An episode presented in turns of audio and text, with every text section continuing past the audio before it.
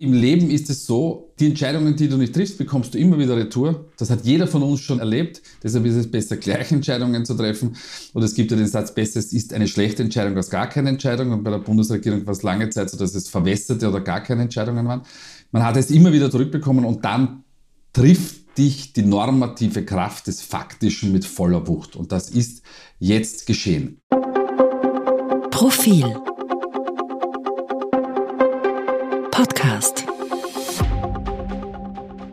Herzlich willkommen zum Profil-Podcast.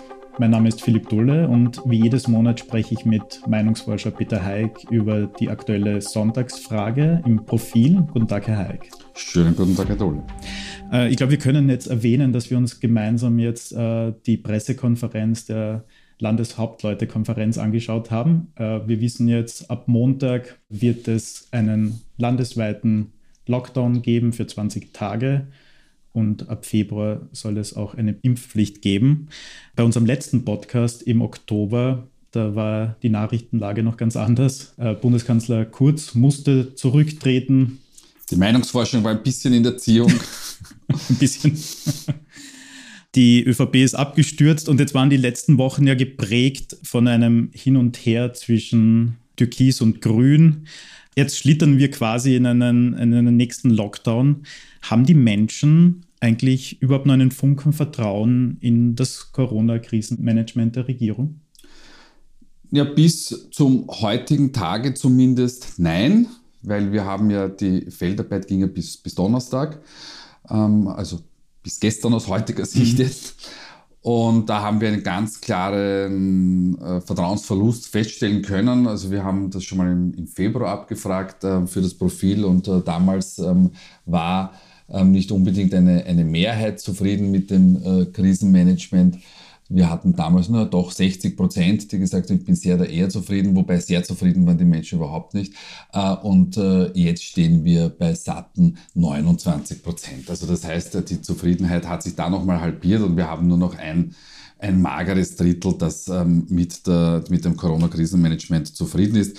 Das verwundert auch nicht. Dafür braucht man normalerweise auch äh, keine Umfrage. Wie Sie wissen, haben wir den Satz in der, unserer Branche, Umfragen sind zu 80 Prozent die Bestätigung vorhandenen Wissens. So, jetzt wissen wir es halbwegs exakt. Wir werden aber sehen, ob sich äh, diese Meinung vielleicht bis zum Dezember, bis zu unserer nächsten und letzten Welle in diesem Jahr vielleicht nochmal ändert. Denn diese Bundesregierung ähm, hat jetzt ähm, Aktionen gesetzt, die hart sind, die eingreifend sind. Aber unsere Erfahrung ist die, dass ähm, Politiker und Politikerinnen, die vorangehen, auch möglicherweise mit unpopulären Entscheidungen, ähm, immer oder fast immer davon profitieren. Ich bringe ein Ergebnis von letzter Woche, das wir abgetestet haben für die Kollegen von ATV.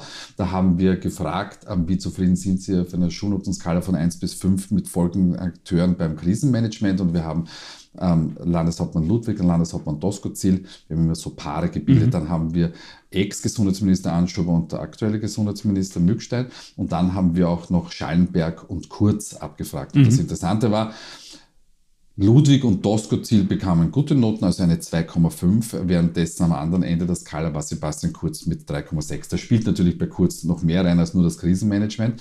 Ähm, auch Mückstein hat keine guten Noten bekommen, auch Schallenberg nicht. Anschober im Rückblick schon. Klassisches österreichisches Phänomen. Stirbst du oder trittst du zurück, dann wirst du gut bewertet.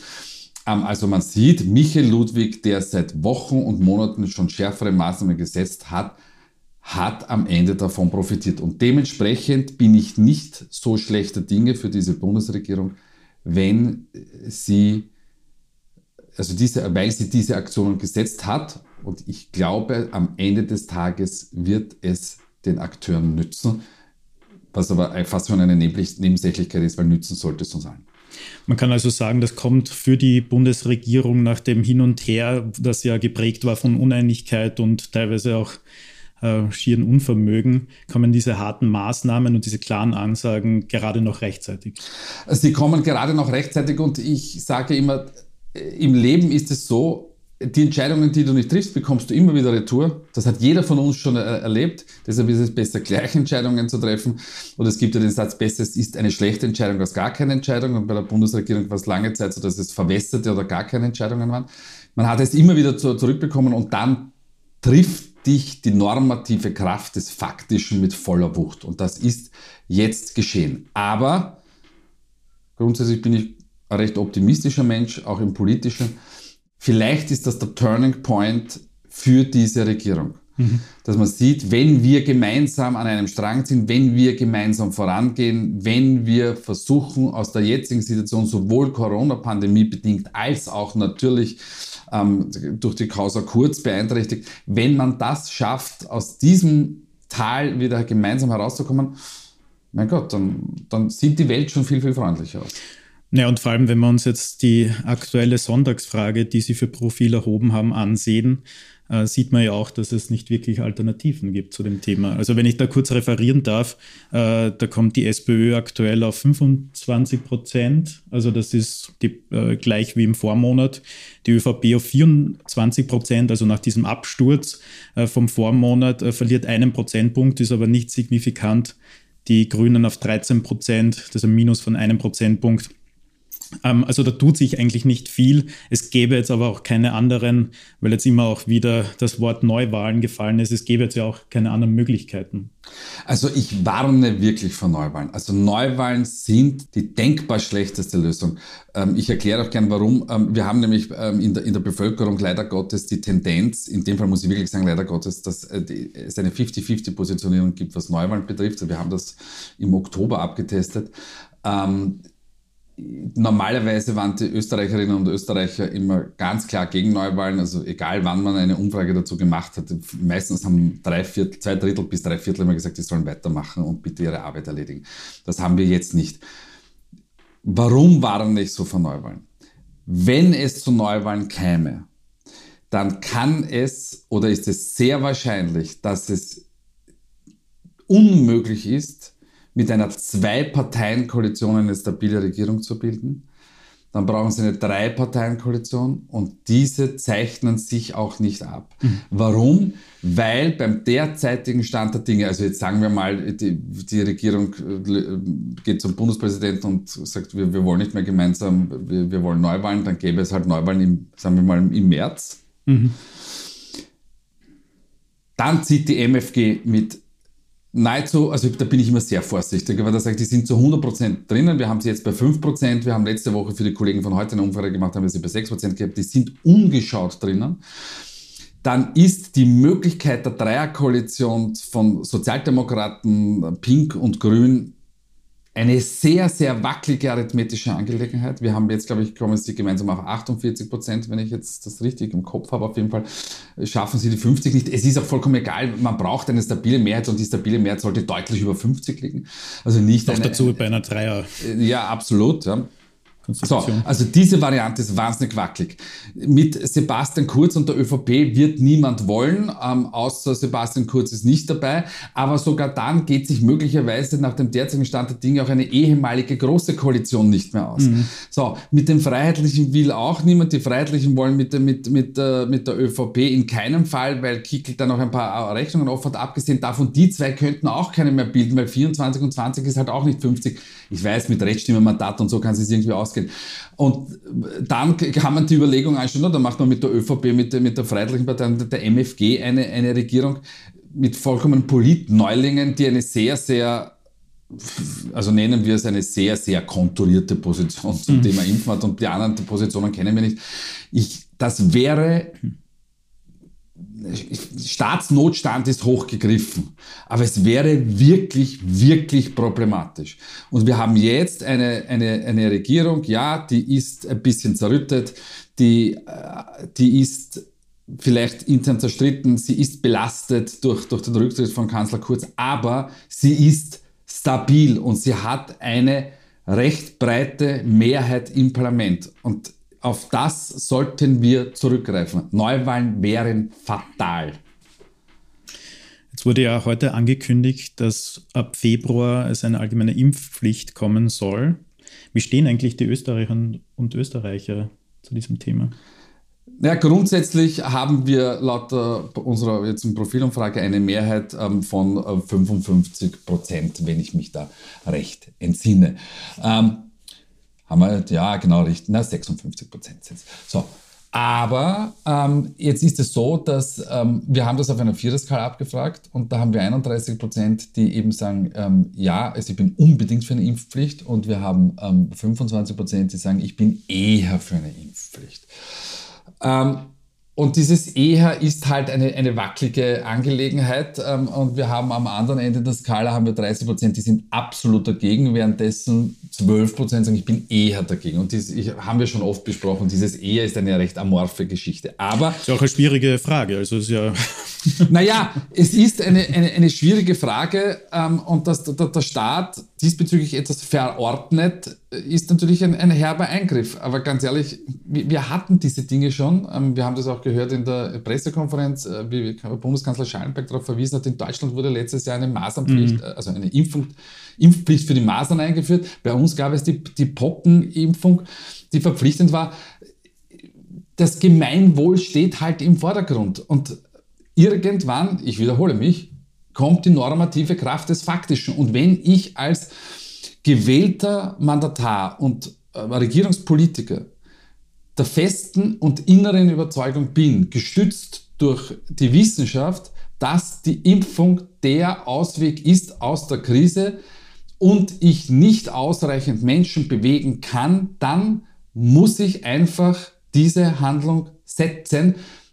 Dazu ist man sogar verpflichtet, weil man nicht wieder besseren Wissens mhm. handeln darf. Es ist, ist, nicht einklagbar, ist, ist, mir schon klar, aber das, das ist die Verpflichtung von Politikerinnen und Politikern, insbesondere dann, wenn sie in der Regierungsfunktion sind. Und wir haben das übrigens vor ein paar Monaten beim Podcast schon einmal gesagt.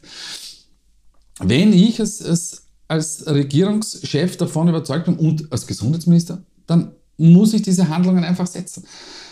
Das war lustigerweise noch vor der Oberösterreich-Wahl, die ja da noch äh, kurz vor dem Kurz Unser Podcast. Genau, ja. Ja, natürlich. Und da, da hat man es nicht gemacht ich verstehe das natürlich aus der parteipolitischen Taktik heraus, dass, dass ich da natürlich einen, einen möglichen Wahlerfolg nicht gefährden möchte. Am Ende des Tages muss ich Entscheidungen treffen, weil sonst bekomme ich, jetzt wiederhole ich mich auch schon wieder, in dem Podcast wiederhole ich mich nur noch, aber weil ich sie sonst wieder im, im Leben retour bekomme und es, es führt halt kein Weg daran vorbei. Aber ja, es ist, es ist absolut ein massiver Eingriff und deswegen sind die Österreicherinnen und Österreicher, die grundsätzlich jetzt beim Impfen eine Grundskepsis haben, why ever, muss man dazu sagen, ähm, aber okay, das ist jedem seine, seine Privatmeinung, aber wenn, wenn die Privatmeinung gefährdend wird für das Allgemeinwohl, dann muss man schlicht und ergreifend handeln. Und jetzt Auch auf die Gefahr hin, dass äh, ein, ein kleiner Teil der Bevölkerung sich wahrscheinlich noch mehr radikalisieren wird. naja, noch mehr radikalisieren wird. Ich, ich weiß gar nicht, ob man sich da noch mehr. Also die, die, die nächste Radikalitätsstufe ist, ist der, der, der, Kampf auf der Straße. Also ich glaube, so weit wird es, wird es schlicht und ergreifend nicht kommen. Die Menschen können demonstrieren und Unmut kundtun. Ähm, aber es, es, nutzt halt, am Ende des Tages nützt es nichts. Man, man muss Entscheidungen treffen in der Politik, dafür wurde man gewählt. Ein interessantes Detail ist doch, dass äh, Sie werden sagen, okay, ist nur ein äh, Prozentpunkt äh, zugelegt im Vergleich zum Vormonat. Trotzdem kommen, kommen die Freiheitlichen mittlerweile schon wieder auf 20 Prozent, pendeln immer so zwischen 18 und 20. Noch dazu äh, kommt die neue politische Bewegung MFG auf äh, 5 Prozent oder würde kommen auf 5 Prozent aktuell. Ähm, würden die Freiheitlichen vielleicht noch stärker dastehen, würde es diese eine Bewegung nicht geben? Ja, möglicherweise würden sie stärker darstellen, weil sie ja die einzige Partei neben der MFG sind, die äh, recht kritisch sind gegenüber ähm, äh, der Impfpflicht und, und, grundsätzlichen Maßnahmen. Also wir haben für die Kollegen von heute eine Befragung gemacht, da haben wir gefragt, welche der folgenden Maßnahmen halten Sie in der derzeitigen Situation für richtig. Ähm, übrigens, die, die, Bevölkerung ist immer weiter als die Politik, weil 44 Prozent sagen uns ähm, Impfpflicht für alle, 31 Prozent sagen uns ähm, Lockdown für alle, ähm, nur 6 Prozent sagen uns, die Maßnahmen, die derzeit ge gesetzt worden sind, ausreichend. Und wir haben dann noch 13 ähm, Prozent, die sagen, alle Maßnahmen abschaffen, mhm. die derzeit da sind. So, und dann schauen wir uns da die Detaildaten an und dann haben sie bei MFG will eine 67-prozentige Zustimmung. Ich muss sagen, ich versuche immer, ähm, die Österreicherinnen und Österreicher zu verstehen, das verstehe ich schlicht und ergreifend nicht. Also in einer derzeitigen Situation zu sagen, ich kann ja sagen, die Maßnahmen sind ausreichend aus meiner Sicht, aber dass ich sagen kann, alle Maßnahmen alle Maßnahmen abschaffen. Das muss, muss man sich mal vorstellen. Mhm. Also das ist unfassbar. Also, aber ich, ich, das kann ich einfach, das kann ich nicht mehr nachvollziehen. Mhm. mhm. Das, da tue ich mir auch mit der Interpretation wahnsinnig schwer. Und bei den Freiheitlichen ist es nicht, nicht ganz so. Da haben wir 35 Prozent, äh, die sagen, alle Maßnahmen abschaffen. Wir haben aber auch ähm, ein, ein Drittel, das sagt äh, Lockdown für alle. Und wir haben auch, ähm, ich glaube, es sind 15 Prozent auch bei den Freiheitlichen, die sagen Impfpflicht für alle. Bei den Freiheitlichen ist es nicht, nicht ganz so eindeutig wie bei der, bei der MFG. Da gibt es unterschiedliche Strömungen, äh, aber die, die, die MFG, das entzieht sich mir jeglicher Interpretationsfähigkeit. Ähm, in der fiktiven Kanzlerfrage, die Sie auch für Profil erhoben haben, kommt äh, Kanzler Alexander Schallenberg aktuell auf 18 Prozent Zustimmung, bleibt damit, das ist wahrscheinlich nicht überraschend, aber bleibt weit hinter den Beliebtheitswerten von seinem Vorgänger Sebastian Kurz. Ist das was, was sich die ÖVP oder er sich schon Sorgen machen muss? Oder ist es auch jetzt mit so klarer Linie vielleicht auch möglich, ähm, ein eigenes Profil zu entwickeln? Also ich möchte ein bisschen relativieren. Ähm, wir haben ja für Profil nach dem Rücktritt von Sebastian Kurz die Kanzlerfrage zweimal gestellt, nämlich einmal mit Kurz und einmal mit Schallenberg. Genau. Und da war der Unterschied nicht mehr groß. Also da war, glaube ich, ein, zwei Punkte Unterschied, was, wie Sie wissen, nichts ist in der, in der Markt- und Meinungsforschung. Ähm, also das heißt, in der derzeitigen Situation würde Sebastian Kurz auch nicht besser aussteigen als Alexander Schallenberg. Ähm, ja, natürlich hat Schallenberg ähm, die Möglichkeit, aus dieser Situation als gestärkter Kanzler herauszugehen. Aber dazu muss er der Öffentlichkeit vermitteln, dass er, dass er nicht der Postillon d'Amour mhm. ähm, der, der Lichtenfelsgasse, für die geneigten Hörer und Hörerinnen, die Parteizentrale der, der ÖVP, ist. Und in der ÖVP-Parteizentrale sitzt bekanntlicherweise der Parteichef, nämlich Sebastian Kurz. Davon muss er sich einfach trennen. Nicht, dass er mit dem äh, Parteichef nichts mehr spricht oder sich abstimmt, das ist nicht der Punkt, aber ich muss versuchen, eine eigenständige Linie und Position ein, ein, Profil und Kontur zu entwickeln, dann hat er alle Möglichkeiten. Haben wir auch schon äh, beim letzten Mal gesagt. Für mich ist in der derzeitigen Situation viel, viel spannender und ich weiß, ähm, jetzt wird man mir wieder vorwerfen, ich, oder es gibt Stimmen, die mir dann vorwerfen, die, die, ich hätte was äh, gegen Pamela Rendi-Wagner, das ist aber überhaupt nicht der Fall. Ähm, aber der, der Punkt ist, dass in einer derzeitigen Situation die Parteichefin der stärksten Oppositionspartei nicht an Schallenberg vorbeizieht, ist erstaunlich. Oder ja. ist zumindest aufmerksamkeitserregend. Weil sie müsste ja eigentlich ähm, äh, abdriftende Wähler auffangen können. Ähm, und das, das gelingt ihr einfach nicht. Und mm, am Ende des Tages, ich weiß, das ist, das ist schwer zu verstehen und es ist, es ist, es ist unfreundlich ähm, von Seiten der Wähler und Wählerinnen, aber sie, sie, sie wird halt von den Menschen nicht als Kanzleroption angenommen. Mhm. Übrigens alle anderen auch nicht. Also ja. sie ist damit ja nicht alleine. Ähm, aber es ist halt ein Faktum. Was soll man machen? Jetzt haben Sie mir schon meine nächste Frage vorweggenommen. Entschuldigung. Jetzt könnt ihr natürlich noch fragen, ob, äh, ob die SPÖ geraten wäre, 2024 vielleicht mit einer anderen Spitzenkandidatin mein ins Rennen zu gehen. Da, da, bin ich wieder, wissen Sie, da bin ich wieder vorsichtig, weil ähm, äh, wir haben schon so viele Wolken in der, in der Politik erlebt. Also ich erinnere nur daran, ich gehe zurück ins, ins Jahr 2006. Die BAWAG geht in die Luft, der große Kanzler äh, Wolfgang Schüssel tritt an zur Wahl und jeder sagt, wo ist auf der anderen Seite der Gusi, geh bitte.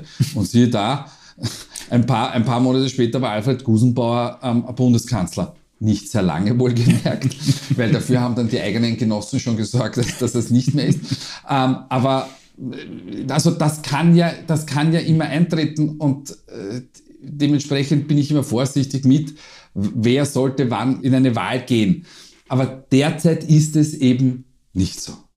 Ähm, vielleicht zum Schluss noch ein schönes Detail. Sie haben auch abgefragt, oder zu, sie sind zumindest zu dem Ergebnis gekommen, dass ein äh, Gutteil der Befragten, äh, und zwar fast über alle Couleurs gleichermaßen verteilt, äh, sich mit ihren Freunden im Freundeskreis Kreis in Sachen Corona-Impfung nicht zerstritten hätten.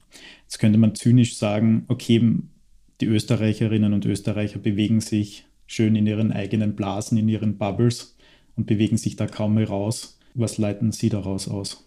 Was leiten ab. Sie daraus ab? oder, oder ab. Aber ausleiten, ausleiten ist ein, ein, klassischer Spruch, übrigens aus der Homöopathie, ähm, wo man sagt, man muss zuerst die Medikamente ausleiten. Dann, na gut, wurscht. Da, ähm, wollen, wir, da wollen wir jetzt lieber nein, nicht. Nein, das Fass machen wir nicht. Wir nicht ähm, also wir haben nur einen oder ich formuliere es umgekehrt, ich glaube, wir haben knapp 80 Prozent der, der, Befragten, die sagen, nein, ich habe mich mit niemandem zerstritten. Mein Gott, natürlich stellt man sich, und bitte, das ist keine zynische Frage, weil äh, ich glaube, das ist weltweit so. Ich, natürlich habe ich in meinem Freundeskreis tendenziell eher ähm, ähm, Menschen, die ähnliche Sichtweisen haben. Nicht idente, aber ähnliche Sichtweisen haben. So, also das ist für mich jetzt, jetzt kein Wunder. Was interessant ist, dass wir doch plus minus 20 Prozent haben, 15 ähm, bis 20 Prozent, die sagen, na, ich habe mich mit mehreren oder einem Freund, Freundin ähm, zerstritten wir haben jetzt keinen Vergleich, äh, wo man sagen würde, mm. mit wie vielen Leuten haben sie sich in den vergangenen Jahren zerstritten, wo man sagen würde, das liegt im Schnitt, dass man sich zerstreitet. ähm, meine persönliche Erfahrung ist, je älter man wird, desto eher zerstreitet man sich und findet nicht mehr zusammen. Bei den Kindern kennen wir das ja, wenn die aus der Schule kommen, ah, mein bester Freund, der war ganz furchtbar, der, mit, mit nie mehr wieder. Das richten sich übrigens über WhatsApp fünf Minuten, aus. Fünf Minuten und, und, und, dann vergessen. am nächsten Tag ist, ist alles vergessen. Das, das, das finde ich das, das, ist das Schöne an Kindern, dass sie da, da, da viel, viel schneller im, im Verzeihen und im Vergessen sind, wie wir, wir Alten sind das ja leider nicht. So, also da sehe ich jetzt keine Auffälligkeit und ich tue mir wahnsinnig schwer mit, mit der Interpretation der Frage. Aber das wirklich interessante Detail, und auf das spielen Sie ja an, ist ja, dass wir bei der MFG einen unglaublich großen Anteil haben an Menschen, die sich zerstritten haben. Mhm. Wir haben 39 Prozent die sagen, ich habe mich mit mehreren Frauen zerstritten und drei, ich habe mich mit einem. Das ist also quasi das Doppelte, die doppelte Quote vom, von allen anderen, weil bei, den, bei allen anderen ist es sehr, sehr ähnlich. Wir haben auch bei den Freiheitlichen jetzt keinen, keinen, ähm, keinen Ausreißer. Und das ist wirklich ähm, erstaunlich. Es, es, tut mir wahnsinnig leid für die Wähler und Wählerinnen der, der, der MFG. Vielleicht. Aber überraschend ist es natürlich. Nein, es, es ist nicht überraschend. Sie, diese Menschen stehen ja auch ganz offensichtlich ähm, ähm, zu ihrer Meinung. Ähm, was ich dann daran interessant finde, ist, dass man nicht vielleicht doch dann darüber nachdenkt, woran es liegen könnte, dass man sich zerstritten hat.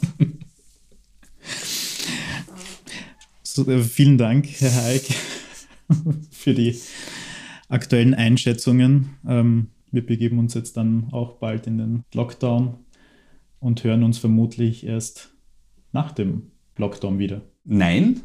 Ich glaube, wir werden zu Lockdown-Ende äh, mit dem letzten Podcast Noch herauskommen. Besser. Und das heißt, Herr Dulli, wir werden uns nicht sehen. Das ist schade, aber wir werden uns zumindest virtuell sehen. Absolut. Davon gehe ich aus.